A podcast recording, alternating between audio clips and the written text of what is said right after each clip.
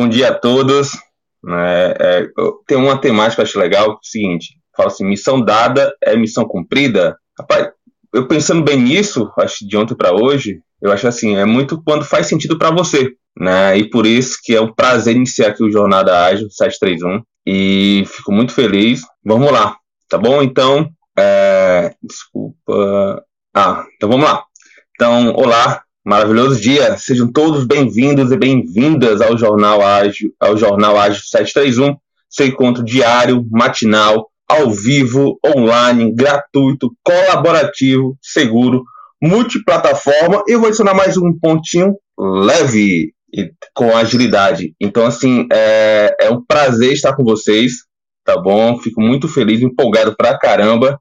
E nesse caso, é, vou, vou minha, ter minha autodescrição, tá bom? É, meu nome Alisson Laurentino, sou de Fortaleza, barbudo, né? Cabelos curtos.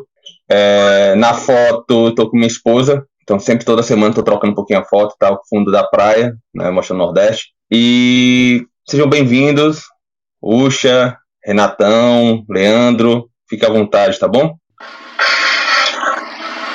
Maravilha, mestre Alisson, muito boa apresentação, fantástico ter você por aqui como apresentador do dia de hoje, do nosso Agile Breaking News, o seu jornal ágil semanal que acontece todas as sextas-feiras às 7h31.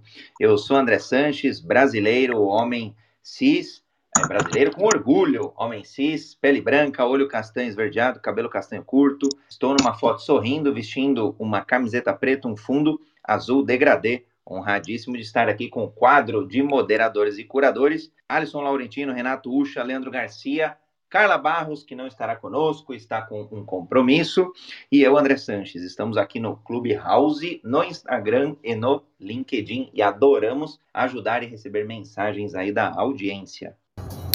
Olá, bom dia a todos. Eu sou Renato Ucha, brasileiro, moreno, vestindo nesta foto do Clubhouse, uma camisa social branca com viés do colarinho azul marinho e um blazer azul marinho. Gosto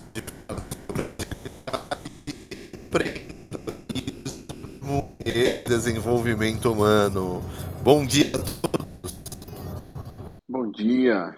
Falhou um pouquinho aí, Renatão, mas acho que dá para entender. Bom dia, eu sou Leandro Garcia, barbudo, canhoto, brasileiro, na foto aí de camisa social, é, de braço cruzado, é, no fundo neutro. É, bora, bora criar pimentas, como diz o Renatão aí. Vamos lá então. Então hoje, na sexta-feira, 11 de fevereiro, nosso episódio 368, né? Então terça-feira tivemos nossa comemoração de um ano. E assim, não, não tem uma temática específica, né? A gente tem várias discussões bacanas. É, os moderadores durante a semana foram comentando, puxando alguns pontos. Estou muito feliz por poder puxar isso com vocês. E nesse caso, eu vou. E, e só para compartilhar com todos, né? Quem quiser também participar, basta levantar a mão ou mandar uma mensagem aqui também. E, em si, vou puxar aqui uma temática bem interessante. Vamos lá. É, teve, teve um tema bem, bem impactante, né? Acho que todos escutaram em algum momento sobre o cancelamento do Flow Podcast. Aí, aí vem um ponto. Vocês escutaram falar e, e que ele faz uma relação com agilidade, né? Existe algum relacionamento, né, do cancelamento do Flow, do Flow Podcast com agilidade? O que, que tu acha, André? Rapaz, Rapaz vou te, vou te falar, mestre Alisson. Eu conheci o Flow Podcast, já ouvi alguns episódios. É, gosto da, da, forma como eles lidam é, e até talvez inspirado um pouco neles. É, a gente está inovando um pouco nos quadros aqui do, do programa Jornada Ágil 731, que obviamente vira podcast também, então para ficar um podcast mais leve, mais fluido. Então, o Flow, é, o formato do Flow foi uma das inspirações. É, eu, eu, eu, fiquei sabendo, sim, essa semana teve uma grande discussão. Aliás, é, iniciou, né? Para quem não conhece aí o, o, o Flow Podcast, é, são, são acho que dois, dois é, moderadores, o Monark e o outro agora me fugiu o nome. E, e aí é, o próprio Monark, acho que ele defendeu a criação de partido nazista. Foram, foram vários, é, vários problemas em relação ao nazismo, que é, por lei, é, é, proibido aqui no Brasil, tem uma lei lá, eu não lembro qual agora, E, e aí o que acontece? Ele não foi é, imediatamente é, é, retirado do programa, talvez ali, é, assim, olhando o mundo mais corporativo, talvez ser, ele seria desligado imediatamente. Agora, o que aconteceu? É, ele, ele, falou ali no ar, eu não lembro agora se foi segunda ou terça dessa semana, e se posicionou né, é, a favor. Então, o que acontece? É, depois, muitos patrocinadores, o programa tem, tem lá alguns patrocinadores, e a mídia e vários influencers começaram a fazer um movimento de pressão, a exercer pressão. E aí eu vou brincar, igual a pressão dos diversos stakeholders que a gente encontra é, dentro das companhias, dentro dos projetos. Em algum momento, óbvio, ficou insustentável, porque algumas pessoas começaram. Olha só, se eu não me engano, Tico Santa Cruz gravou um episódio junto lá com o Flow também e publicamente pediu a retirada do episódio. Então, olha só é, a cultura do cancelamento, né? Como hoje em dia é bem diferente de 10 anos atrás. É, hoje em dia, além de, de, de, cancelar, de sair, existe uma pressão é, muito grande. Então, foi isso que aconteceu. E nos bastidores, conversando com uma, em um outro grupo que eu tô, que eu tô, tô inserido, é, houve um contexto de que ele, por várias vezes, já tinha dado escorregadas, já vinha dando sinais, né? E, e aí, para mim, me remete muitas vezes a gente a dar um feedback, né, para um colaborador, para um parceiro, às vezes até para o chefe, para o chefe, para o gestor. A gente vai dando sinais, né? É, ou de que está insatisfeito, ou de que não está legal, de que dá para melhorar, de que tem espaço. E aí, acho que o Monark, tudo bem, pode ser posição, posição dele, o que eu quero dizer assim, cada pessoa de 8 bilhões é livre, acho que tem uma liberdade aí. Agora, liberdade, se ele mora no Brasil, ele tem que respeitar minimamente as leis, e foi o que ele não respeitou. Então, para mim aí, é, é, eu, sob o prisma é, da agilidade, os feedbacks anteriores a ele é, não surtiram efeito, e, e, acho que faltou, talvez por parte do, do programa, não sei se do, do diretor lá, é, uma temper... na minha opinião, só, e só a opinião do André, tá? Sem pretensão de estar tá certo. É, acho que para mim faltou uma tempestividade maior. Não precisaria. Acho que dá para liderar pelo exemplo, é, sendo um pouco mais racional. É, cara, é lei, ponto final, tem que cumprir, acabou. Então acho que esse é meu meu primeiro centavo aí de Bitcoin para a bola rolar em campo. Só pegar um ponto e passar a bola para o Leandro, botar uma pimentinha a mais. É, foi falado agora, André, né, suas palavras, me corrija se não foi isso mesmo, é, o, o, ponto da gente focar também no feedback, né, em qualquer time, independente da hierarquia, né, a gente fala muito de, de feedback em par, e a, a pergunta é, é, por mais que a gente possa ter uma liberdade de construir, de opinar, é, em algum momento a liberdade vai contra o respeito, aí eu puxo o Leandrão para poder compartilhar com a gente. Mas é, é, acho que a liberdade de um acaba quando começa a liberdade do outro ali. Eu, eu é, a gente está numa época aí que todo mundo fica com a bandeirinha do direito na mão. Eu tenho direito disso, eu tenho direito daquilo. É, as pessoas acho que se esquecem da, das obrigações que têm e ficam chorando e se lamentando sobre o direito a isso, direito àquilo. É, muitas vezes colocando algumas coisas como se fosse necessidade básica, como se fosse algo que o Estado deveria estar fornecendo. É, eu acho que existe um exagero aí quanto ao, ao, ao ter direito. É, eu, eu, eu acho que, sei lá, a gente tivesse 1935, muitos estariam aplaudindo, porque existia uma narrativa toda. Uh, hoje a gente olha para trás, tem todo um histórico aí do que aconteceu, não é um histórico bacana. É, não dá para negar a história, não dá para negar os fatos. É, foram 6 milhões de, de, judeus, foi uma guerra que, que trouxe miséria, trouxe mortes uh, em campo de batalha, uh, trouxe uma série de problemas ali, muda o contexto político no mundo, né? É, a Alemanha dividida ao meio, é, a Rússia tomou um pedaço da Europa ali, os aliados ali é, defenderam alguns países, conseguiram avançar menos ali, é, é, tomaram alguns países ali só, sei lá, a gente tem reflexo disso até hoje, assim, então tem muita coisa que não é bacana que rolou disso tudo, por aí já, já é para parar para pensar, assim, né? E Aí tem questões legais também, então é, é, é um assunto que, que eu acho que tem que ser falado, mas tem que ser falado com todo um cuidado, com todo um carinho. É, não pode ser jogado ao vento. Uh, uh, acho que tem que ter cuidado ao se falar isso, assim. Então, eu não assisti o episódio, eu vi a mídia falando, eu vi bastante gente falando. Nunca assisti o Flow, nunca ouvi o Flow. É, é, não sei nem qual é a dinâmica do, do podcast. Uh, posso dar minha opinião em relação ao que eu ouvi a mídia dizendo, que eu ouvi outros dizendo, né? É, acho bacana quando algo que é polêmico, que é contra a lei, quando é, é algo que, que é, é, patrocinadores abandonando e tudo mais. Eu acho legal isso. Eu acho que as marcas elas têm obrigações sociais também, né? Ah, não pode ser o lucro pelo lucro. Então, é, nesse sentido assim, eu, eu, acho, eu acho que é bacana. Agora, é, é, colocar tudo na caixinha, é minha opinião, né? Colocar tudo na caixinha do ágil eu acho complicado, entende? É, eu, eu, eu não vejo uma relação uh, direta. Eu acho que respeito, obedecer às leis, tomar. Talvez, talvez a conexão ali, se existir, eu acho que essa coisa de todo mundo acha que tem direito, todo mundo quer autonomia, e está vivendo uma época que é, é, isso está um pouco exagerado, na minha opinião. Assim, ah, eu tenho direito a isso, ah, eu tenho direito àquilo. É, é eu acho que se esquece muitas vezes das obrigações. É, é, não sei, eu iria alguma coisa nessa linha aí.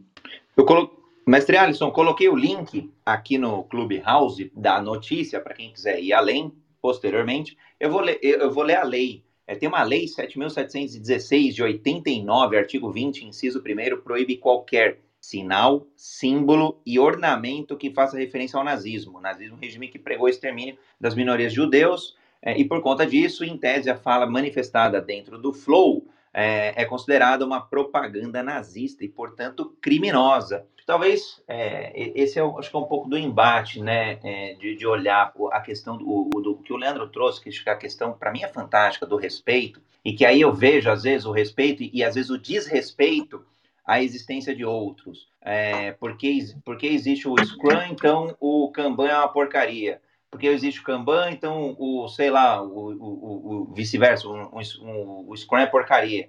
Porque o meu ágil é certo, o teu é errado. E, e às, às vezes, felizmente, é a exceção, mas às vezes eu tenho visto isso aí nas, nas mídias. Então, acho que eu conecto com a fala do Leandro, a questão aí é, de, de, de uma, um querer estar certo em detrimento do outro estar errado.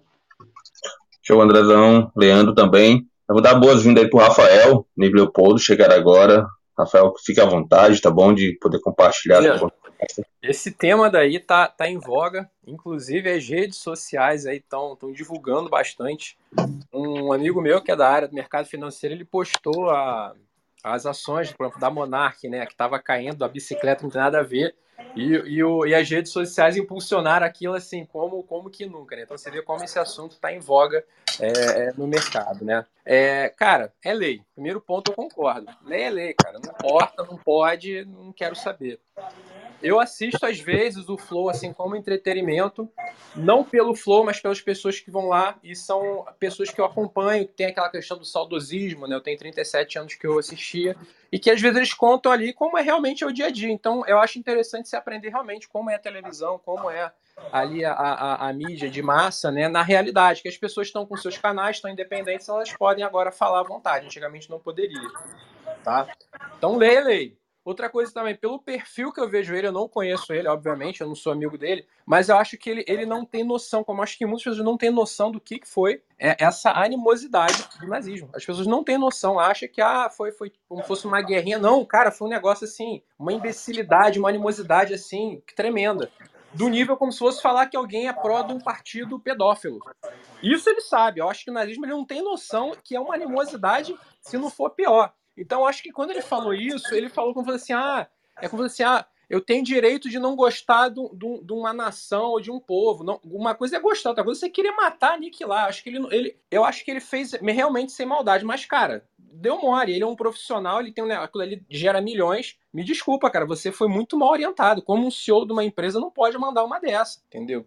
Ele achando ou não, se ele sendo um criminoso, ele achando que é verdade, ou ele sem ter esse tipo de informação. E eu acho que, cara, ali o pessoal não é bobo. ele viu que ele, que ele vacilou, que ele errou e falou: Cara, olha só, ou você vende essa merda e eu continuo te dando uma ajuda, que eles são amigos, te dou uma ajuda aqui, ou então vai todo mundo pro saco. Tem 80 pessoas aqui, cara. São 80 famílias que vão pro saco por causa da tua besteira. E realmente, ele é todo bandeirinha de liberdade, não sei o que, amigo. Ele pegou e engoliu e falou: beleza, perdi. Perdi não, perdi mais ou menos. Que, cara, ele não, vai ficar na, na M, que o pessoal vai continuar ali meio que, que ajudando. Mas o pessoal que conhece ele deve entender que ele fez uma, uma agada ali, ele deu mole, entendeu? Eu, eu acho que ele não fez por maldade, mas a punição acho que é daí para cima, se ele não for preso, se ele não for processado, se ele não for o que for. Mas aí é, é o jogo, cara. Você não pode estar ali e, e, e falar um negócio desse. Entendeu? Então, eu acho que a pegada foi essa. Realmente, o patrocinador tem um peso. O pessoal brinca muito qual o limite da piada. Aquilo ali não foi piada, foi mais ou menos uma opinião meio que ignorante da parte dele. Mas se fosse uma piada, alguma coisa. O limite da piada é o limite do teu patrocinador, cara. Se o teu patrocinador deixa você ir mais para frente, você vai avança um pouco. Você tá na Praça Nossa, tu não pode. O, o Matheus Ceará é um que conta piada, besteira pra caramba, coisa assim, aquelas piadas de baixo escalão, mas na Praça Nossa não pode. Então, assim, o, o limite do teu patrocinador é o que dita a regra ali. Realmente foi um erro e eu acho que o cancelamento dele tá, tá mais do que justo aí, cara. Tem que mostrar pro pessoal que, cara, aquilo ali foi. Como essas e outras animosidades, né, que, que, que ocorreram, que podem vir ocorrer, não, não, não tem vez, cara. Não tem opinião, cara. Não pode, não pode. E foi uma, uma imbecilidade da parte dele querer falar disso, né? Então tem alguns assuntos que você tem que saber do que você está falando. Eu acho que tem que ser falado da forma de mostrar para as pessoas do que, que foi, né? Uma coisa assim, como fosse um documentário, né? Nada assim. Mas é, é... infelizmente isso ocorreu. Eu acredito que ele fez sem maldade. Eu acredito que ele fez na ignorância de não entender o que, que foi essa animosidade. Vou comparar com uma coisa que todo mundo sabe, como a pedofilia. Ele está falando algo do nível, se não for pior, do, de, de aceitar um partido pedófilo. É, é algo desse, assim, para ser bem simples assim. Massa, obrigado. Ah, faz tua, tua, tua, descrição, áudio de descrição, tem como? Lógico, eu sou branco, tenho olho verde, cabelo encaracolado, no meu fundo aí tem uma alusão aí aos quadrinhos, aquelas anomatopeias. Eu tô vestindo aí um, um casaco pesado. Obrigado, Rafa. Leopoldo, bom dia, seja bem-vindo. Ricardo também. A voz é tua, Leopoldo. Bom dia, Leopoldo Guzmão, moreno claro, olhos castanhos, cabelo liso, é, de terno, sem gravata, fundo branco. Cara, desculpa, mas eu entrei um pouco atrasado e eu achei que era a polêmica do Ardrilles. É, é outra coisa, né? Você está falando de Monark, eu, eu mesmo não estou nem sabendo o que, que é. Me, me, me, me dá só um, um, um, uma palhinha aí para eu poder dar meu, minha, minha, minha opinião. Andrezão, pode explicar melhor? Claro, bora lá. É, o, eu estava tentando achar o nome dele, que eu nunca lembro, é Bruno alguma coisa. Ah, Bruno, achei. Bruno Ayub, mais conhecido como Monark. Ele é um dos apresentadores do Flow Podcast, que é lá no YouTube os caras têm acho que quase 4 milhões de seguidores, 500 milhões de visualizações na plataforma. E junto com o Igor Coelho, acho que Igor 3K, eles é, fazem o Flow Podcast, que é super descontraído e tal, provocativo, bastante provocativo, que é um pouco do que a gente tenta tem um pouco, né? Que a gente tenta trazer aqui das pimentas ágeis às sextas-feiras, no Agile Breaking News, e ele acabou fazendo uma manifestação ali, uma, uma defesa em relação à, à, criação, à existência de um partido nazista. E aí, no Brasil, não, eu não conheço outros países, mas eu acredito que seja muito semelhante. No Brasil, desde 89, tem uma lei proibindo qualquer, qualquer referência ao nazismo. Justamente pelo ponto que o Rafael muito bem trouxe. É, eu não vivi, mas todos os documentários que eu assisto, tudo que, que, eu, que eu começo a ler, eu começo a chorar, porque acho que é um, um porque acho que eu sou mais chorão nesse sentido, mas é, é, é de um, assim, é, é, é, é, descomunal, e a gente passou por isso, existiu, né? É o fato, contra fato não tem argumento, então acho que é uma vergonha eterna na história da humanidade, e, e no Brasil é lei. E aí, obviamente, veio, exercer, é, veio pressão dos patrocinadores do programa, pressão da sociedade, pressão de outras pessoas que, que iriam até o programa e cancelaram a ida até o programa, pessoas que já tinham episódios gravados começaram a cancelar. E, então é um pouco desse contexto aí, Leopoldo. André, sem noção, cara. Cara, né, é, é, a gente fala muito de apologia ao crime, a gente é, é cobra dos artistas, às vezes, eles colocarem é, é, insinuações ou fazerem é, é, é, propaganda a coisas que não são lícitas, tá? Isso aí é o exagero dessa situação, né? É, esse cara pediu para perder, pediu para ser cobrado, né? Não tem como você falar que o nazismo tem algo de positivo, de positivo, né? É, é louco um cara que faz isso. Então, é, é, desculpa, mas eu acho que esse cara ele assinou a sentença de morte dele, né? É, eu acho que nem na Alemanha ele vai ter espaço para poder defender a teoria dele, né? Porque é uma coisa muito, muito, não faço assim, racional, muito, muito é, é, é lógica, entendeu? É, sem noção, sem noção. Ele devia estar tá drogado alguma coisa, porque não tem como um cara, né? Aliás, a cara dele, eu estou vendo a cara dele aqui, não é tão, tão né, devia ter feito alguma bobagem para estar tá falando um negócio desse na mídia, entendeu? Não tem o que falar, não tem o que falar. Para mim, isso é fato. O cara errou, o cara se posicionou. É, é, é, é falar que o Gueramar é um, é um, cara bom, né, que a gente tinha que dar atenção, é, é, dar uma, uma segunda oportunidade para ele. Não é, isso todo mundo já sabe. Né? Eu acho que pediu para cair. Culpa, mas não tem outra interpretação. Obrigado, Leopoldo. É, grande Ricardo, quer comentar também? Colaborar conosco? Seja bem-vindo. Bom dia, bom dia, galera. É, aqui é o Ricardo, já um pouco frequente aqui com vocês. Eu estou aqui com uma camisa vermelha, homem moreno claro, pardo na realidade, como eu digo, né? cabelo curto, adepto à barba grande, sentado numa moto customizada, uma Harley. E Vamos lá, esse tema aí é complicado, porque na realidade são dois temas, né? É um tema a questão do tabu de algo histórico que realmente aconteceu, é inegável, e outra é a questão do cancelamento, né? Cancelamento hoje em dia é diferente do que. Na realidade, vamos dizer que é um tema novo. Antigamente não existia cancelamento. Então você podia falar de tudo, e havia discordância ou não, as pessoas deixavam de falar contigo ou não, mas não tinha repercussão que tem hoje. Hoje tudo que você fala ele vai ser usado contra você. E ao mesmo tempo, na realidade, é, é o que você fala hoje, dependendo de quem você ataca ou o que você ataca, outras pessoas irão comprar a briga junto e vão levar em proporções que você não imaginava, que seria inimaginável. Dependendo da, do, do, nicho, vamos dizer assim, né, que você está atacando, acontece. Né? É, só que o que é inegável é justamente o que o Rafael falou. É, são coisas obrigatórias que você não deve mexer, que você tem a obrigação de cumprir, de seguir. Assim como todos que estão aqui, que vocês fazem esse trabalho aqui, é um trabalho aberto. Ele não é fechado para um grupo restrito de pessoas que poderia falar o que quer todos os dias para vocês chegarem aqui, conversarem, seja lá o tema que for mesmo que seja aberto. Vocês têm uma pauta específica, vocês estudam sobre o caso, vocês têm um pouquinho de conhecimento para saber o que pode e o que não pode.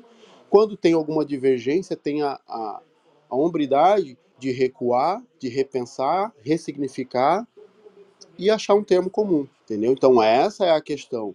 Ele, por estar num meio de comunicação grande, com um, atingindo um grupo gigantesco, por mérito dele ou não, não importa, que eu também não sei quem é esse cara. Para mim, ele era um comediante. Eu acho que por, tá, por ser comediante, dependendo das pessoas que ele, que ele entrevista e tal, ouvir algumas coisas dele, é, ele teria por obrigação ter um pouquinho de conhecimento e saber daquilo que ele vai falar ou vai defender, né? Porque, inclusive, acho que até no, no, no Wikipedia a questão dele tem, tem informação dele que ele entrevistaria qualquer tipo de pessoa. Se o Hitler fosse vivo, ele entrevistaria o Hitler, né? Então, Aí como ele coloca, nas devidas proporções, né? Que tá escrito, não sei se foi ele que colocou ou outra pessoa colocou no, no perfil lá no, no Wikipedia, é, mas onde estava essa proporção, onde estava esse cuidado quando ele abordou esse assunto, né? Então a questão é realmente, é você mexer num assunto que é histórico, é um tabu, porém é algo irrefutável pela proporção que foi realmente, e você mexer com outro assunto qualquer de cancelamento que você pode tentar reverter ou não, ou, ou ser defendido ou não, né? A obrigação dele no momento e com os patrocinadores, como vocês disseram, eu acredito que seja realmente, no mínimo, conhecimento, é um pouquinho de, de, de base para entrar nesse assunto e chegar no assunto realmente muito, muito complicado, um tabu, para abordar um tema dessa maneira e da maneira que ele, ele se se posicionou, né? Acho que acredito que seja mais ou menos isso. Aí temos que, que ver a questão da proporção do tema e da questão do cancelamento também, né? Bom, pessoal, queria trazer aqui é, uma pimenta ágil. É, primeiro, eu quero deixar claro que eu não compactuo com nazismo, não compactuo com perseguição, não só de judeus, mas como de nenhum, nenhuma. Aliás, não gosto também de categorizar, né? Ah, o judeu, o, o índio, tá, nós somos seres humanos no fim do dia. Mas eu quero trazer aqui algumas provocações aí que, que podem nos levar a uma reflexão primeiro sentimento que eu tenho é que uh, todas as discussões, ou a maioria das discussões que envolvem o monarca nesse momento, são rasas. E são rasas por quê? Porque pegou um foco e todo mundo bate em cima desse foco. Mas vale a pena, e eu, eu sinto falta dessa discussão, ou desse tema nas discussões, de trazer o contexto. E aí eu acho que é um, alguns ensinamentos da agilidade, né? A gente olhar o contexto, olhar a frase. Em momento algum, eu acho que a gente colocou aqui a frase que foi dita e o contexto que isso foi dito. E muitas vezes isso pode mudar a interpretação. Repito, não estou defendendo o monarque e também não tenho. É, é, sou, sou extremamente contra nazismo ou qualquer tipo de diferenciação de ser humano. Mas eu, eu chamo essa atenção porque eu vejo e, e tenho o sentimento que muitas vezes, não estou dizendo que esse é o caso, a gente tem uma ditadura de narrativas.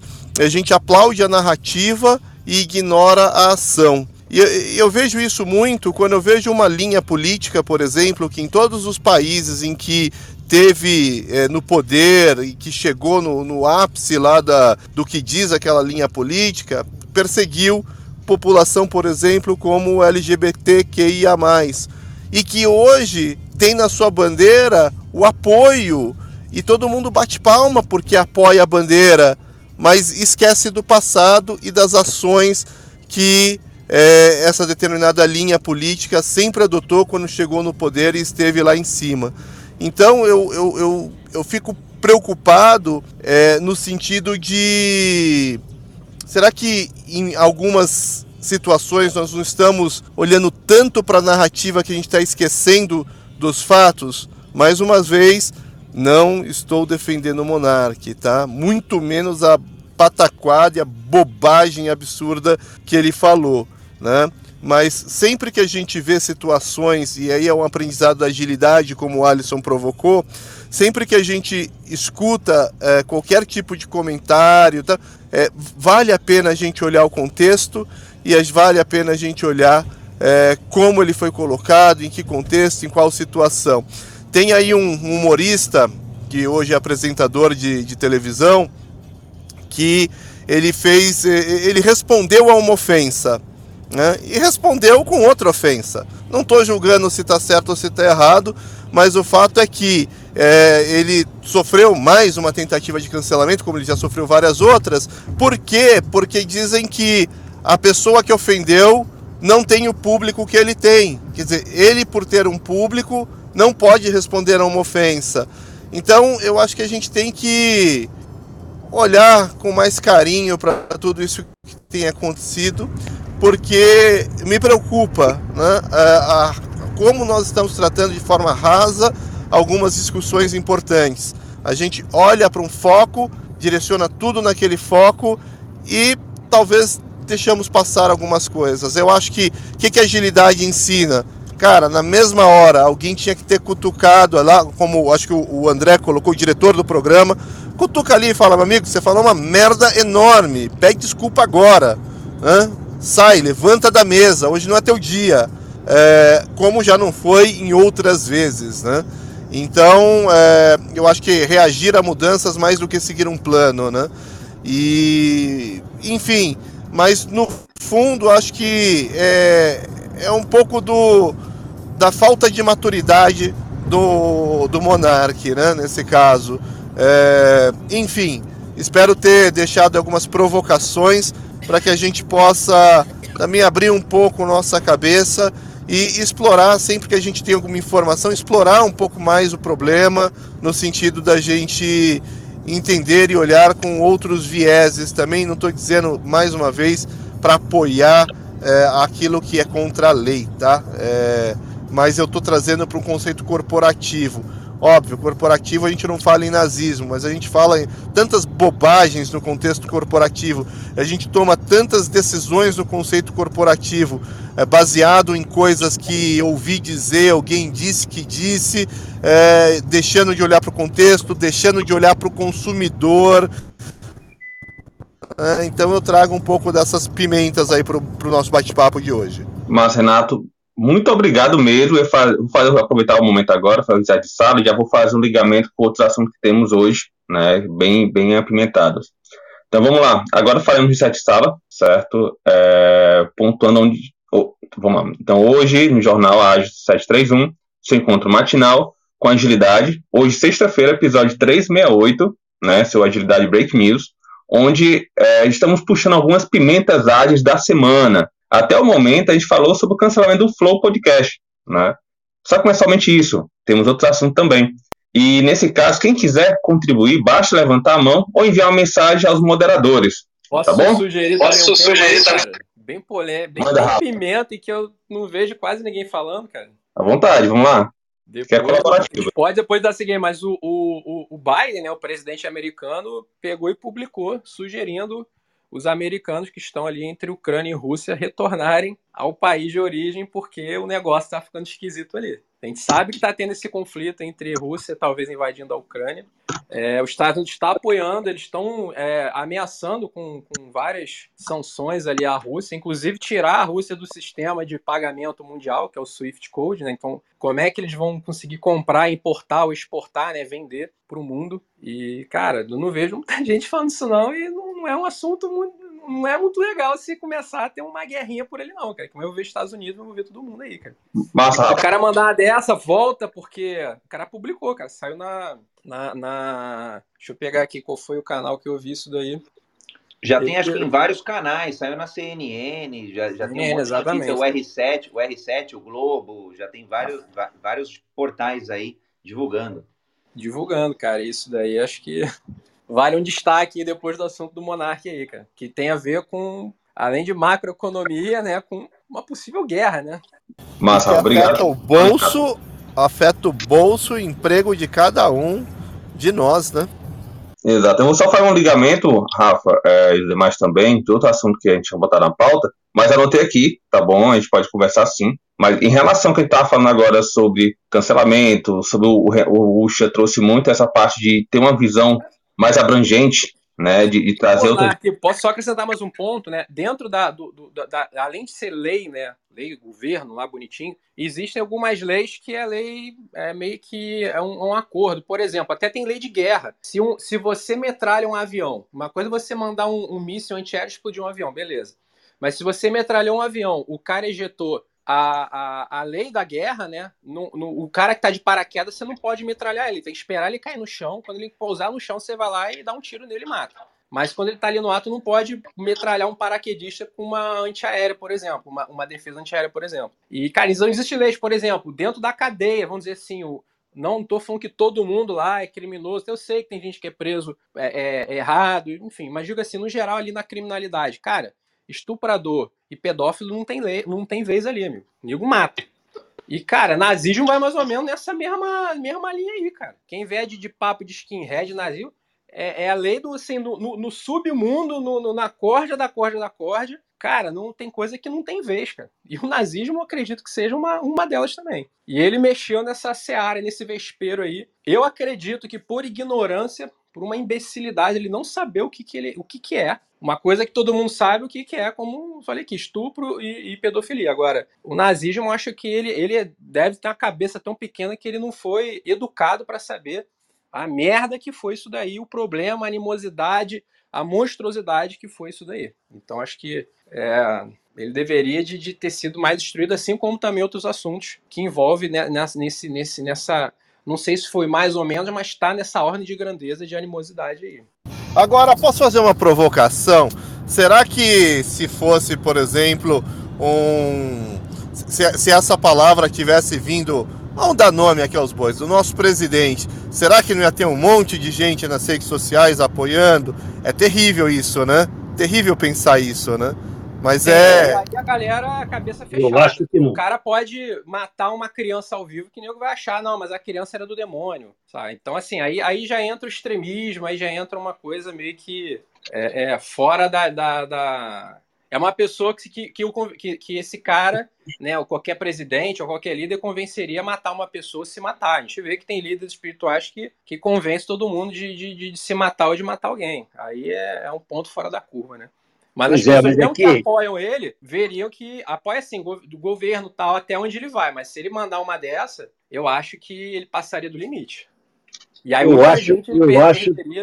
Eu acho que ele não faria isso porque é um cara que já provou que é um estrategista. Ele, ele tem sim algumas nuances que, que, que nos levam a fazer críticas, né? Acho até que isso é estratégia dele, é o famoso boi de piranha, dar argumento para as pessoas baterem nele enquanto isso as coisas estão acontecendo. Mas eu gostei muito da fala do Renato, tá? Porque eu acho que a gente tem que analisar muito o contexto até para não cometer injustiças. Eu lembro que na época do FHC ele falaram que ele falou que todo que todo aposentado era vagabundo e ele não falou isso. Ele falou que aquele aposentado que aposentou eh, mascarando uma situação, aquele que não tinha que ser aposentado, mas estava, e hoje nós já vimos que isso foi corrigido. Eu conheço um cara que era assim, ele teve que voltar a trabalhar, cancelaram a aposentadoria dele, tá? Esses eram vagabundos, eu também acho que são, né? Estão tirando dinheiro de quem realmente é, é, merece, né? E, e, então o contexto ele tem que ser muito bem é, é, analisado, né? Eu acho que as pessoas têm o direito de errar. Ele, eu não sei, né? Eu, eu até caí de para, eu achei que era coisa do Ardriles, que também eu acho que está passando por uma situação parecida. O cara levantou a mão, eu vi um depoimento dele, cara, eu sou contra, eu já falei que eu sou contra, eu dei um tchauzinho diferente e de repente acharam que eu estava fazendo isso, tá? Então eu me preocupo demais com isso. Beleza, é, a discussão tá boa e tudo, eu acho que tem que botar um pouco a temática até do, do objetivo do Clubhouse, é, do, do, da jornada 731, mas assim, é, o assunto tá aí, tá, tá na mídia, tá em tudo, mas eu queria puxar um pouco mais realmente para agilidade, que é a nossa temática, é, é, o nosso momento realmente, é o que faz sentido, pelo menos para mim também. E eu queria puxar um ponto, peço até desculpa a vocês, Rafa, Leopoldo, estão comentando. Eu queria puxar um pouquinho um ponto do que o Renato falou, de ter uma visão mais abrangente, mais sistêmica, e perguntar um pouco pro, pro Leandro agora, né, Leandrão? É, tem um, um artigo, acho que você no caso, que tem assim, ágil morreu, agilistas morrerão? Então, é, é muito saindo realmente dessa temática que está falando do Monark e tudo, e puxando realmente para agilidade, tá bom? Leandro tá por aí? Esse artigo, esse, esse artigo do, do Ágil Morreu, essa palestra, ela tem alguns anos já, né? Ela tem uns cinco anos, eu acho. E eu acho que vem muito dessa, dessa coisa de que existia ali nos anos 2000, ali no começo dos anos 2000, é, um, um, um movimento que emergiu a partir da vivência de uns 10 anos, né, dos do, do signatários ali do Manifesto Ágil, esses caras viveram na década de 90 ali muita coisa. É, naquela época era conhecido como métodos leves, uh, porque não carregavam todo aquele peso que, que, que, que, muita coisa que tinha ali, que tinha dado certo na indústria, tinha dado certo em outros lugares e foi, é, foi levado para dentro do desenvolvimento de software é, e, e foi vendido. Aí a gente amarra a história da narrativa, né? Foi, foi vendido ali para muitos ali uh, como sendo como sendo verdade. Uh, e tem alguns institutos, tem algumas empresas aí, quando falam, elas têm um peso muito grande na fala delas, e aquilo foi vendido como uma verdade para dentro do mundo do desenvolvimento de software, né? Então se usou durante os anos 90 ali, até 2010 ali, uma narrativa muito, muito, muito forte. Uh, eu acho que essa narrativa ela começou a enfraquecer mais ou menos a partir de 2014 ali. É, então a gente teve aí fácil aí quase 25 anos aí de uma narrativa que, que é muito engraçado porque se você olha as pesquisas é, você via que ali, agora que você usava ali CMMI, você usava ali a metodologia do, do PMI, você usava é, é, uma série de coisas ali, se, era evidente ali, 20, 20 e pouco por cento dos projetos só davam certo. Você tinha 80% de fracasso. E mesmo assim, aquilo era vendido como uma verdade perfeita e absoluta sobre como as coisas deveriam ser feitas, né?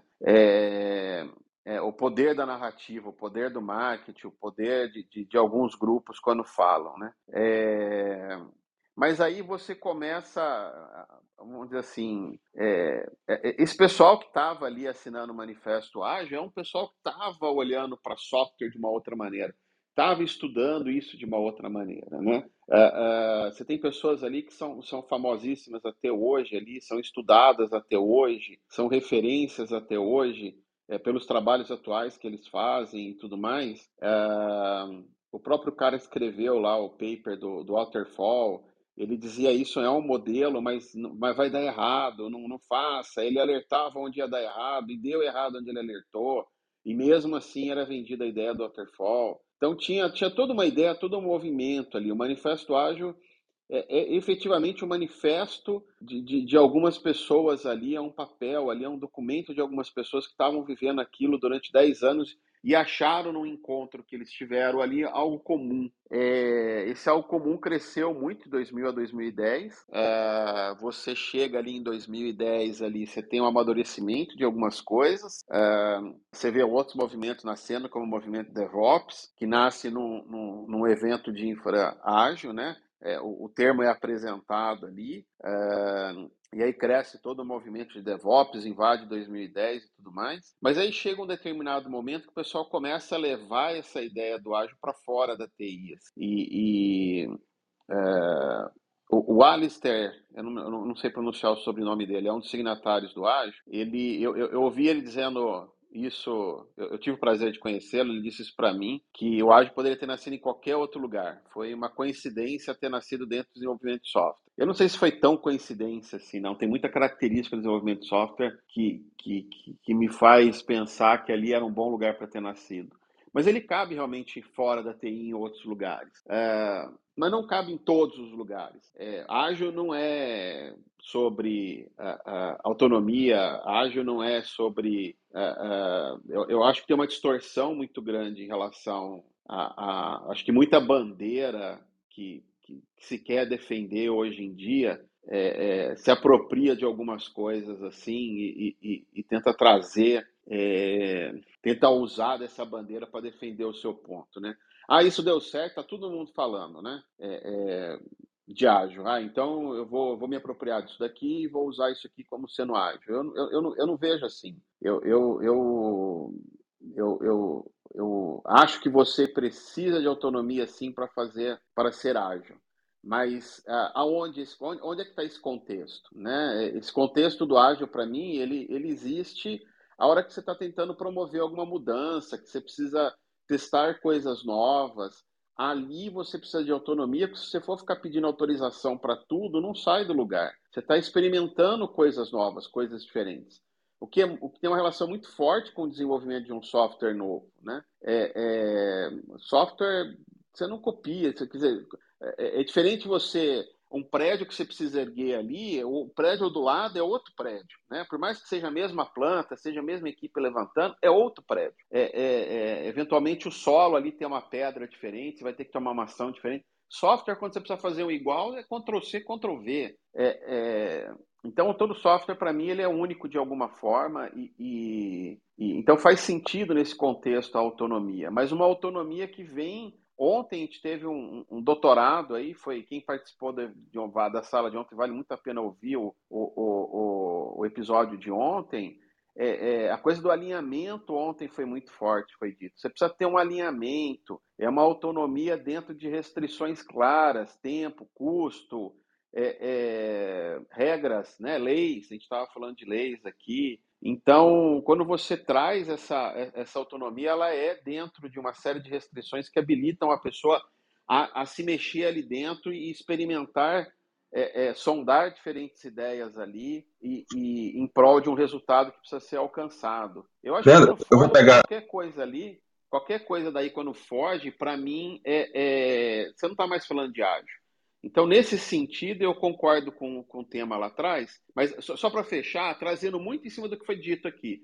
Precisa assistir o vídeo e entender. Não é que o ágil não faz mais sentido no mundo, mas aquele ágil que foi desenhado e apresentado, ele foi distorcido. Esse morreu, para mim, no sentido de foi distorcido. É isso que eu vou puxar, Leandro. É... Quando a gente escuta falar assim, ágil morreu, aí vem uma provocação. Agilistas morrerão? É, é isso que eu ia perguntar. Para o contexto que foi escrito o manifesto ágil, é, para aquela situação, as problemáticas que está vivenciando, talvez para hoje, né, não faça tão sentido alguns pontos que foram levantados. Eu concordo muito contigo, é mais minha opinião, tá bom? Que tudo tem que ser realmente contextualizado. Concordo contigo que o ágil não é a bala de prata, que o ágil nem sempre vai dar certo para N situações. Mas se a gente consegue entender né, o objetivo, vamos imaginar que uma, trabalhar agilidade é uma empresa de, de leite, né? Eu estou saindo completamente da, da parte de software e indo para a indústria de laticínios, que eu já pude trabalhar também lá com agilidade. Para aquele contexto, entendendo as dores, tendo realmente um alinhamento com a área estratégica, é, conversando e treinando a, a, operação, verificando o que faz sentido e quais práticas podemos utilizar, então alguns contextos dão certo. Simplesmente você trazer agilidade por trazer algum framework, né? Eu acho que normalmente é, é, assim, não é que sempre acontece dessa forma. Mas quando a gente traz, ah, vou aplicar o Scrum e pronto. Não, vou trazer o Kanban, ok. Na empresa XYZ já deu certo. Vou utilizar é, é, o do, do Spotify. Tudo vai ser squad, não é assim. Entendeu? Eu acho que vem muito no ponto de entender a cultura da empresa, entender os problemas, o que está acontecendo e o que, que a empresa entende de agilidade. O que, por que ela quer trabalhar agilidade para aquilo, entendeu? Então eu vejo, sempre trago muito essa reflexão para a gente trabalhar em cima disso. Mas fala lá, Ucha. É, Alisson, acho que você trouxe um ponto muito bacana aqui, que não é bala de prata, né? A gente tem que entender que agilidade, todas as ferramentas, processos é, que fazem parte desse, desse contexto, não, não, não, não é a bala de prata, não, não não é agora eu vou largar tudo, eu vou, eu vou mudar completamente, vou fazer um Big Bang, vou fazer uma revolução. Né? Eu acredito muito mais na evolução. É olhar para as ferramentas, olhar para o mindset, olhar para tudo que o ágil traz e se questionar o que, que funciona no meu contexto, o que, que funciona dentro da cultura da empresa de hoje. O que eu vejo muito. Uh, até agilistas, né? Agilistas morreu. Eu vejo muitos agilistas chegando na empresa, descendo lá o by the book, é assim que tem que ser, é, vira as costas, volta lá no mês seguinte e fala: ah, não funcionou porque você não mudou a cultura. Horas. Será que esse agilista respeitou a cultura e o momento da empresa para dizer o que, que era o próximo passo, né, numa evolução, numa jornada e não numa revolução, num Big Bang lá dentro? Eu provoco muito, eu gosto muito de olhar a agilidade sobre o ponto de vista de jogo jogado e eu brinco muito com essa história de jogo jogado, porque no fim do dia o que o, o, shareholder ou, ou, ou, o dono né, ele quer é net revenue, é aumentar o lucro. E o que a gente precisa entender é que é, se você não entender que a, o aumento do lucro é consequência de resolver um problema e engajar pessoas, é, um ou mais problema, né, a gente pode ter aí uma dissonância cognitiva enorme.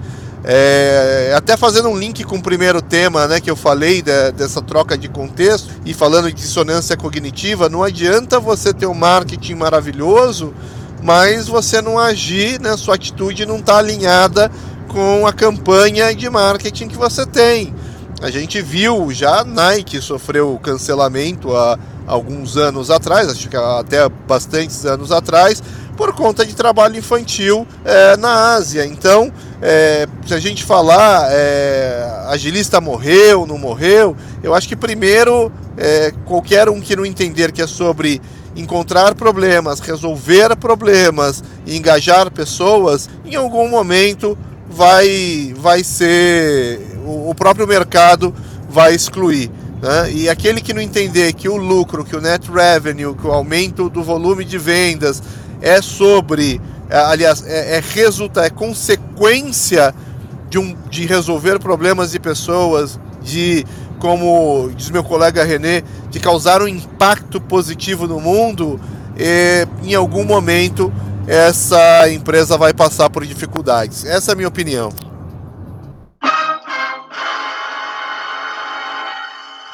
Eu gostaria de colaborar um pouquinho aí nesse assunto que para mim é muito pertinente. É, vamos dizer bem, usar o, as palavras do Renato, do Ucha. O jogo jogado, vamos para o jogo jogado. Porque eu não sou realmente um agilista ainda certificado. Estou fazendo cursos, certificações e tal. É, mas qual a essência do manifesto? Qual a essência da agilidade? Quando surgiu a, a, o manifesto, as pessoas que o fizeram já eram ágeis, já utilizavam essa metodologia, já, já tinham esse mindset, já tinham é, essa finalidade, ou seja, de ser uma pessoa para acrescentar, de ser um, um, um, facilitador. Então, na realidade, o ágil já existia antes do manifesto. Assim como acredito que ele vai existir depois dessa desse boom, desse, desse momento que todos dizem que ágil, tudo é ágil, tá? Porque aí usando justamente a, a reunião de ontem, o contexto de ontem, né, que foi maravilhoso, para mim foi um dos melhores. É, tudo deu certo porque ele assumiu a mentalidade, tem a mentalidade, sabe o que fazer, como fazer, quem é, engajar as pessoas, fazer com que as pessoas comprem a sua ideia, né, aceitem e entendam a sua ideia, não porque ele está mandando, não porque ele é o chefe, não porque ele é o patrão, mas porque foi algo assim que acrescentou realmente, que agregou e todos sentiram, né? Então, é, e isso não é uma chave que você liga e desliga quando você vai para a empresa, chega na empresa ou é, habilita o modo profissional ou não. Isso aí ele levou para a vida dele. Então, tudo isso que, que ele fazia, a maneira dele se portar, é, isso influenciava dentro e fora, para que todos comprassem. Assim como nosso querido André tenta fazer, ele faz isso muito bem. Ele usa agilidade não só profissional, mas ele usa para a vida dele, que é ser ágil. Né? Então, acredito que essa questão do Alisson, ah, o Alisson morreu, não morreu, vai. É, tem muito com a pergunta como será a administração, como será a gestão daqui para frente, daqui 10, 15 anos. Tudo estará diferente, será mudado, como já está mudando hoje. Né? Ô, ô, ô, Ricardo, deixa só eu pegar um ponto seu aí, aproveitar com o link ali que o André colocou lá em cima, é, que é de uma pesquisa que foi feita. É, eu, eu, vou discordar de um ponto da sua fala aí, é, quando você falou de você, assim, você me, me, me, me permita não, aí. É, você falou assim, ah, eu ainda não sou ajalista, estou buscando certificações, vou ser certificado. Cara, não, não tem a ver com certificação. Eu acho que é, é, alguém, assim, você faz, um, você faz um treinamento de 16 horas, 16 horas, aí você vai lá faz uma prova é, é, tem lá X perguntas lá, que seja 50 perguntas, sobre um conteúdo que foi te dado em 16 horas. Aí alguém te dá um papel dizendo que você sabe é, é o que foi te ensinado em 16 horas. É, rapaz, eu estudei mais horas de química no colegial do que essas 16 horas. E tô longe de ser um químico, tô longe de ser um engenheiro químico. É, é, e fui aprovado, porque eu fiz provas em relação àquilo também, sabe? É, o, o, que vai te tornar uma pessoa capaz de e isso que é relevante, capaz de resolver os problemas da sua empresa, capaz de resolver os problemas que você precisa resolver, é, é, lógico que esse conhecimento teórico vai te ajudar, mas não, é não, não, é essa, não é esse certificado, tá? Existe uma, existe uma narrativa de certificação é, é muito forte no mercado. É, e já existia lá atrás toda uma discussão de ah, o cara tem que ser certificado PMI ou não tem, né? É, é, eu vi cara certificado resolvendo o problema, eu vi cara certificado fazendo besteira atrás de besteira. Eu vi pessoas que não eram certificados resolvendo o problema, eu vi pessoas que, que, que, que não eram certificadas fazendo bobagem também. Eu não estou dizendo que o estudo não é importante, eu não estou dizendo que o sacrifício que a pessoa muitas vezes faz de investimento de tempo e de dinheiro para buscar algumas certificações, ela não, não é relevante, tá? Algumas é... pessoas, quando estão mudando de mercado, uma certificação ajuda a mostrar que ela estudou, é, é, tem, tem seu valor ali, mas você não vai, não, não, não espere ter o papel na mão para acreditar em ti, tá? É, não, não, não acho... é, Leandro, o, concordo 100% no que você disse. Concordo 100%. E eu peço desculpa se eu não me fiz entender. É, eu não preciso da certificação. Eu estou fazendo para melhorar. Porque eu já sou agilista. Eu já fiz esse trabalho, eu já executava essa atividade. Todas essas funções, toda essa essência, ela é minha, entendeu? Foi por isso que eu me apaixonei pela agilidade quando eu conheci e hoje eu estou me aprofundando nela. Porque ela faz parte de mim, sem eu saber, sem eu conhecer alguns frameworks, sem nem utilizar alguns, eu já sou ágil, tá? Então, se eu, se eu não me fiz entender, se eu não falei que um, algo é claro, o, o, óbvio precisa ser dito, eu não disse, me desculpa. Então, eu já sou. Por isso eu digo, né?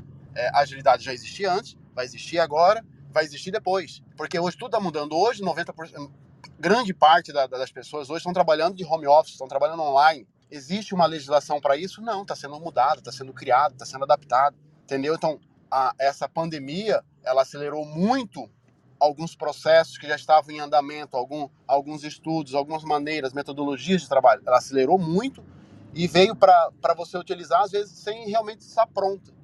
Né? Como eu, por exemplo, eu até, até presidente da CIPA eu sou. Eu tento sair, o meu gerente da empresa não me deixa. Por quê? Porque eu resolvo os problemas, eu abraço os problemas e busco soluções em vários setores, com todo mundo, entendeu? Sem vaidade. Aí, inclusive, ontem eu ouvi falar para ele, ó, oh, meu chefe, assim, assim, assado, vai entrar a nova campanha da, da, de assembleia tal, eu não quero participar, quero fazer outros projetos. Mas por que, Ricardo? Não, por causa disso, disso, disso. Aí, tá, beleza, mas o que vocês abordaram ontem, o que vocês trabalharam ontem? Não, trabalhamos as questões de, de CIPA normal tal, algum tema mais que eu preciso saber? Eu falei, sim, tem um tema mais, que é a questão do pessoal que está sendo contratado para trabalhar 100% online. Sim, qual é o problema, Ricardo? Qual a legislação deles para a gente trabalhar com, com prevenção de segurança do trabalho? Como é que vai ser medido isso? Como é que vai ser é, analisado isso? É sério que tu viu isso? Eu falei, sim, é sério. Porque se eu tô na CIPA, eu sou, responsável se acontecer alguma coisa, mesmo ele estando na casa dele. E aí, como é que a gente vai fazer? Aí falou, Aí eu falei, beleza, ele esfregou na minha cara algo que eu não queria. Aí eu falei, beleza, tudo bem. Entendeu? Então a questão, é, é, é só um exemplo básico que eu estou colocando, questão de agilidade. Mesmo propriamente dito. Ricardo, obrigado. Obrigado, obrigado pela sua fala que ela, em um determinado momento, fez com que o meu sorriso fosse de um lado para o outro. Que foi quando você falou, eu resolvo problemas. E eu acho que aí você entrou no jogo jogado mais na essência que existe, né? No fim do dia é sobre resolver problemas. Eu acho que tem um viés muito negativo que eu tenho observado das pessoas acharem que é sênior porque tem é, uma parede do quarto totalmente tomada por certificados, né?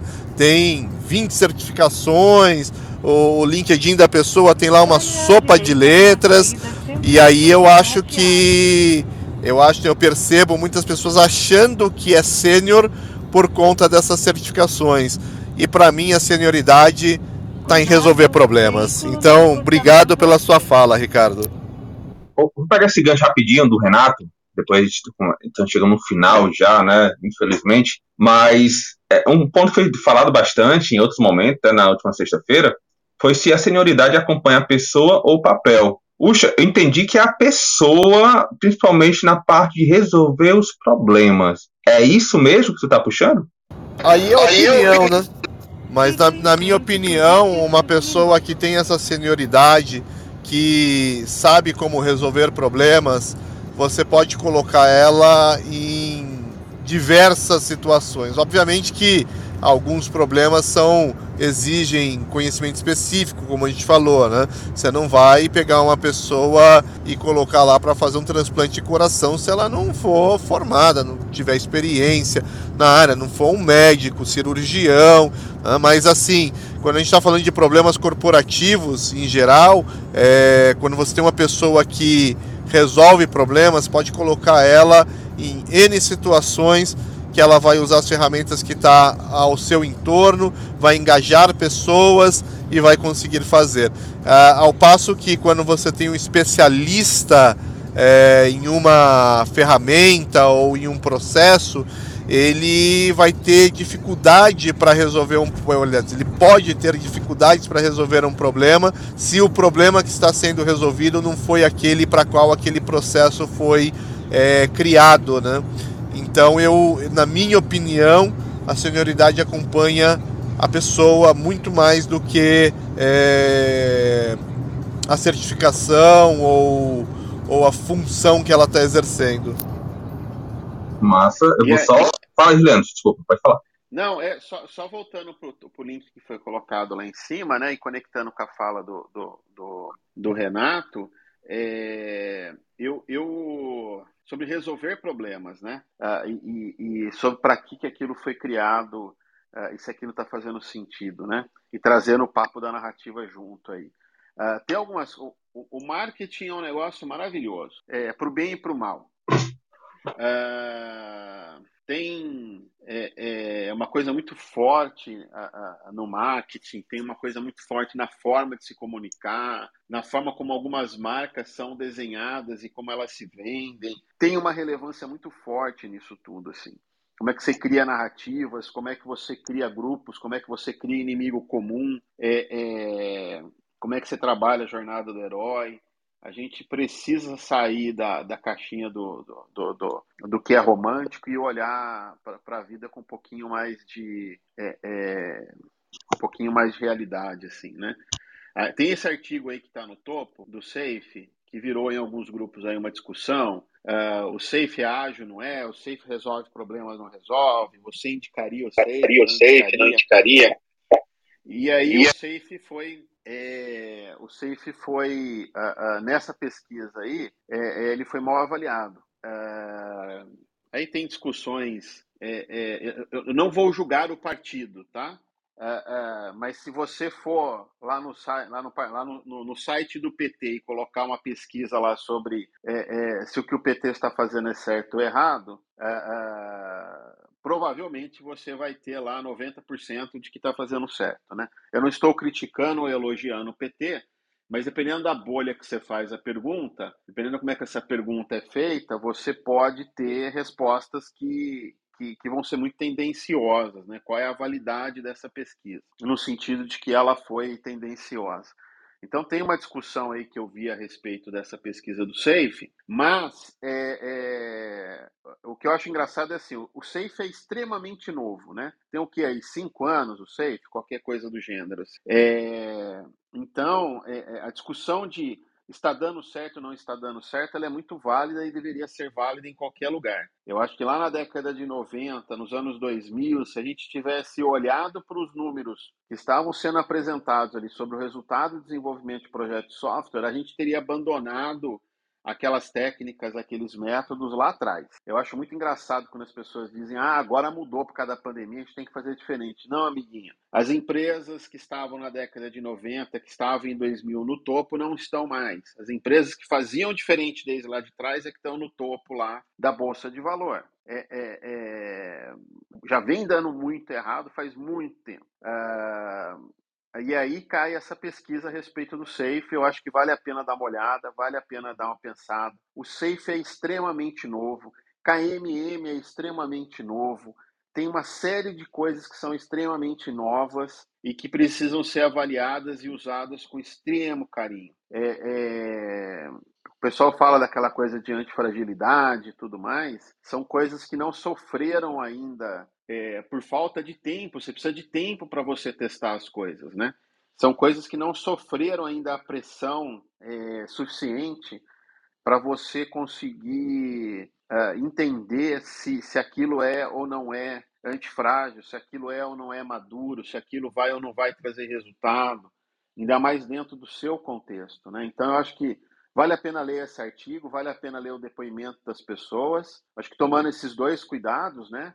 uh, tentando entender ali a bolha que foi feita essa pergunta. É, é um ponto. Outro ponto é uh, tomar cuidado com essa narrativa, com esse marketing que vem muito, muito pesado a respeito de alguns métodos e frameworks que nasceram ontem, né? Uh, e aí eu vou pegar do, do, vou pegar dois extremos aí do ágil, né? Vou pegar é, KMM, extremamente novo para você começar a falar dele como se fosse um milagre no universo. É, safe, extremamente novo para você começar a falar dele como se ele fosse um milagre no universo. É, eu acho que é, é, é um bom artigo aí para terminar o papo de hoje, falar de contexto, falar de narrativas, né? É, fechar tudo. Um bom, um, bom, um bom encaminhamento mesmo, Leandro, já aí quase que caminhando para o nosso desfecho de hoje.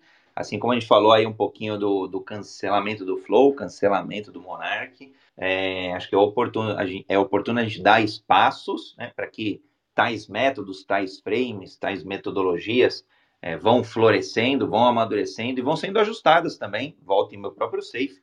É, de vez em quando tem ali as suas atualizações. Eu brinco, eu, eu, brinco que ágil daqui a pouco é de beber, é de comer, é de passar no cabelo, é de tomar, enfim, que a gente tome aí com, com moderação, com contexto e com as devidas narrativas. É, bom, caminhando aí para o desfecho final, Renato, uma palavra aí, uma frase do nosso encontro de hoje. O Renato entrou. Bom, o Renato estava em trânsito lá. Então, Alisson, uma palavra aí do dia de hoje, Leandro, Ricardo, Leopoldo e, e caminhamos para o encerramento. Puxa, aqui então. Primeiramente, obrigado mesmo por esse momento, muito rico. Aprendi que tenho que aprender mais, entendeu?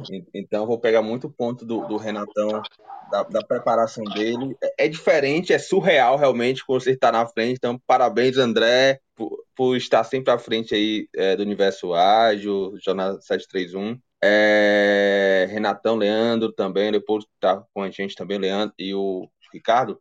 Mas um ponto que eu vou botar uma pimentinha para próxima sexta-feira, tá bom? Gente tem algumas discussões aí sobre o que o Leandro tinha comentado e até uma fala do, do Ricardo, que ele tinha falado realmente sobre é, que não era agilista por não ter certificação. Depois explicou realmente que o foco realmente é, entregar, é resolver resultado, resolver problema, né? Não resultado. Mas o ponto é, se realmente o, o foco é você conseguir resolver problema, você entender o contexto, mapear, entregar valor, por que, que ainda somos vistos ainda, em alguns momentos, somente que está em início de carreira, com o certificado que temos? Por que, que o certificado ainda pega muito? Eu sei que é muito comercial, é possível mudar esse mercado? Então, é, é um ponto que eu acho que seria bacana a gente trabalhar na próxima sexta-feira, tá bom? Então, boa sexta-feira. Muito obrigado, fico honrado por estar com vocês e até a próxima. Bom, vai lá, vai lá, Ricardo. É, só agradecer novamente aqui pelo dia de hoje, pelo, pela manhã de conhecimento, pelo meu café, que não tomei na realidade, tomei só um cafezinho, peguei o trânsito. Mas é, é onde eu gosto de, de estar aqui, realmente aproveitando esse momento, tá? É... E eu até vou, vou ajudar aí com o Alisson para a semana que vem, que eu estava lendo um estudo esses dias que fala justamente sobre isso aí, a questão de por que, que é visto ainda como cargo. Eu acredito que seja questão de, de nascimento, questão de, de existir. Existir, como eu digo, assim, né, a questão é usar como as novas tecnologias. Tudo que, que passa a existir, tudo que é novo, tem seu tempo de, de maturação, tem aquela primeira euforia no momento, depois ele entra na descrença, ele cai, e se realmente ele é válido, ele começa a ascender novamente. Aí ele tem uma curva ascendente sólida, que é a sua maturação. Acredito que a, a questão da agilidade, não sei se ela já esteja no momento de, de adquirir a sua ascensão de maturação, ou ainda está na questão do, do nascimento, da euforia. Eu não sei tá? Como eu disse, sou novo na questão, no tema, então estou estudando. Mas esse, esse estudo que eu estava que eu lendo remete a, a, justamente isso, a questão das novas tecnologias, o lançamento dela, a seu, tempo de maturação, que acontece até ele evoluir, assim como está acontecendo exatamente agora com o metaverso. Porque esse, a questão do metaverso já vem há tempos atrás, né? Aí ele caiu em descrença, sumiu e agora está de novo em ascensão. Só que agora todo mundo já sabe que ela está em ascensão pela sua maturação, porque já está sendo utilizado, está aí hoje, já presente. Entendeu? Então, acredito que isso que o Alisson vai querer trazer semana que vem, eu posso até depois conversar com ele para mostrar esse, esse estudo aí para ele.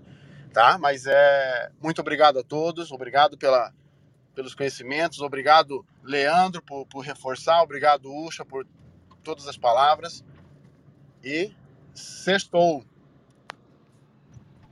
Eu já acho que isso é normal, é natural, as coisas evoluem. Tem hora que a gente só muda o nome e continua praticando o mesmo, só que de uma forma mais evoluída. A PNL, que eu sou, não é especialista, já teve um boom lá atrás, já caiu no esquecimento, já foi criticado e hoje está voltando com força de novo. E vai ser assim sempre, né?